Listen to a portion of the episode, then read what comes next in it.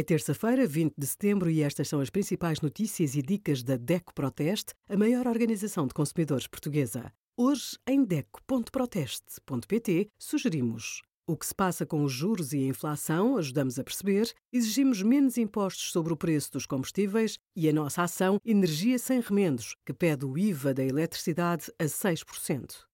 A alimentação pesa nas despesas familiares. Pensando numa alimentação equilibrada, os nossos cálculos apontam para um gasto mínimo de 480 euros por mês para um agregado familiar tradicional composto por pai, mãe e dois filhos.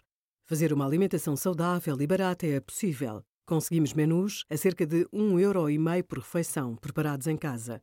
Por exemplo, leite e um pão com manteiga ao pequeno almoço e um kiwi a meio da manhã custam-lhe 58 cêntimos. Se ao almoço escolher uma sopa juliana, lentilhas com ovo escalfado e uma maçã, gasta 1,14€. Ao jantar, uma sopa juliana, costeleta grelhada com arroz de couve lombarda e feijão e uma banana como sobremesa custam pouco mais de um euro. Planeia e menta, compra apenas aquilo de que necessita e prefira produtos frescos.